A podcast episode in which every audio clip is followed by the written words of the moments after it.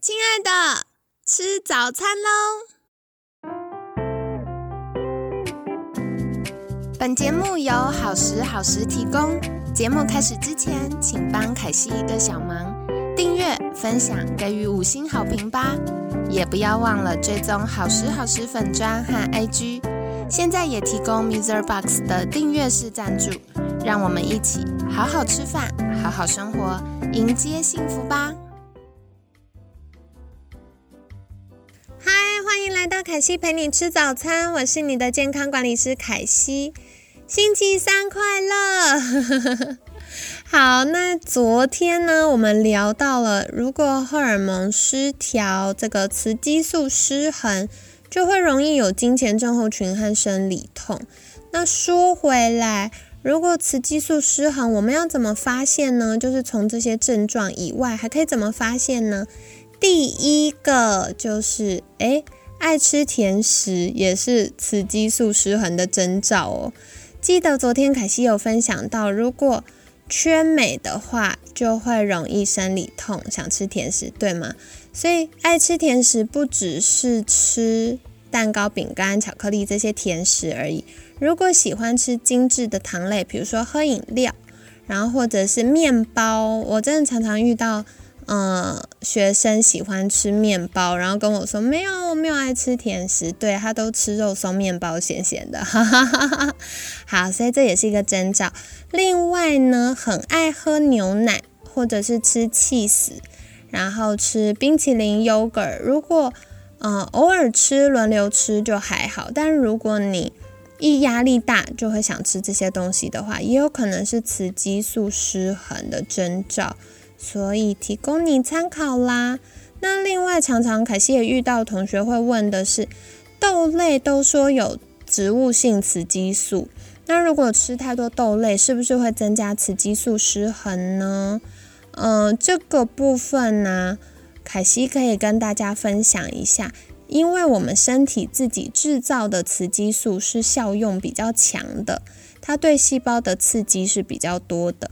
可是呢，如果是豆类的植物性雌激素，它对于身体的刺激是比较少的，所以适度的吃一些豆类呢，反而可以保护我们的刺激，呃，保护我们的妇科健康。那，嗯，还有科学研究啊，就发现更年期，因为我们自己身体制造的荷尔蒙开始减少了嘛，就是已经。接近呃很低很低的状态了，所以对于更年期或更年期之后的女性呢，适度的吃一些豆类，也可以帮助我们就是在度过更年期的时候比较顺畅，或者是维持更年期之后的健康哦。所以豆类是非常非常棒的呃蛋白质来源，它除了低脂高蛋白之外，它也可以保护我们的。雌激素平衡，那豆类可以吃什么呢？比如说像豆浆啊、豆腐啊、豆干啊，或者是诶觉得这些都比较偏加工的话，其实像是呃毛豆、黑豆、黄豆、扁豆，就是那种红扁豆、鹰嘴豆。都是很好的选择。那过去凯西就会觉得，哈，鹰嘴豆是什么？鹰嘴豆跟红扁豆好像不是一般会出现在我们日常生活中的选择。但后来发现，可能因为大家越来越注重健康，所以这种呃豆类呢越来越容易买到，像是一些杂粮行或有些菜市场的杂货店，或者是超市。其实都可以买到哦。那大家在购买的时候就留意一下它的保存，如果保存良好的话，或者是呃有品牌、有信誉的，就会是比较好的选择。那如果它看起来放了很久，或者是它的包装保存不是那么得当，就建议不要，以避免一些黄曲毒素等等霉菌的感染。这样子就是霉菌污染。那还有哪些会造成雌激素失衡呢？除了我们之前聊到爱吃甜食之外，像是肝脏代谢比较弱，或者是体脂过高、肠道菌丛失衡、食物过敏，都有可能会增加雌激素失衡哦。为什么呢？因为雌激素就是我们身体的荷尔蒙，它的原料都是胆固醇。那胆固醇用完之后呢，就是这些荷尔蒙用完之后呢，它要回到肝脏被分解，然后把这些垃圾丢出去。可是我们肝脏这个很重要的解毒化工厂，如果它呃运作不顺畅，比如说常常熬夜啊，然后血糖控制不良啊。或者是有烟酒的习惯呐，然后或者有些人是因为基因的关系，没有办法好好把垃圾丢出去的话呢，就会容易出现荷尔蒙失调。那荷尔蒙失调除了会有妇科的这些状况之外，还有一个就是皮肤的呃一些小毛病会比较多。所以如果常常容易皮肤不好，或者是像嗯，中医师就会说下巴痘，下巴这边比较容易长痘痘，也有可能跟雌激素失衡有关哦。所以给听众朋友们参考。那关于肝脏代谢要补充哪些营养素呢？呃，其实有非常非常多的选择。简单来说，肝脏代谢有分两个部分。那第一个部分呢，需要比较多的维生素跟矿物质，像是呃 A。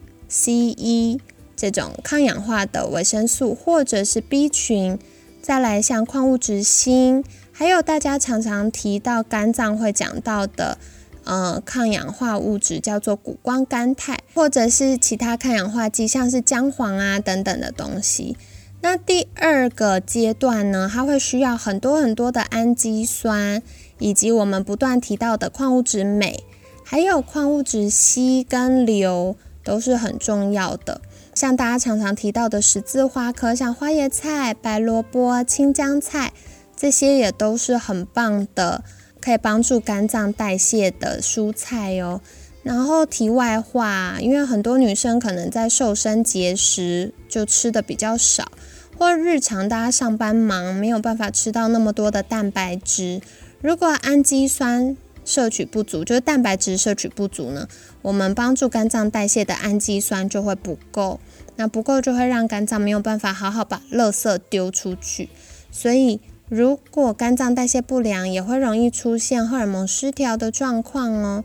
那除此之外，体脂过高，因为我们的脂肪细胞也会分泌，就是细胞的刺激物质，去刺激我们释放比较多的雌激素，就是这个体脂肪细胞释放的雌激素。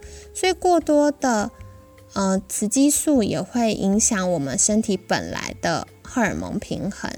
所以，如果有过胖的女生、体脂过高的女生，even 是体重正常，但是你只要体脂率过高，属于泡芙人，都要多留意。如果你常会有妇科的困扰，甚至有些人会出现季经，就是三个月才来一次，或者是半年、一年才来一次，就是生理期不是那么稳定的话呢，嗯，或许瘦身是一个好选择。那再来。肠道菌丛失衡跟食物过敏也会增加荷尔蒙失衡哦。你可能会想说，诶，啊，荷尔蒙就是我们卵巢啊、子宫啊这个比较有关的感觉，怎么会跑到肠道呢？所以还记得刚刚凯西讲到，肝脏会要负责代谢我们用完的这个荷尔蒙废物，对吗？那肝脏代谢完的垃圾要怎么排出去呢？就会需要从肠道排出去。所以，如果今天化工厂解毒完的这些垃圾输送到嗯我们要排出去的这个通道肠道呢，可是肠道不健康，比如说肠道坏菌太多啊，肠道菌丛失衡，或者是有食物过敏，比如说像对麸质奶，或者是黄豆、玉米、小麦。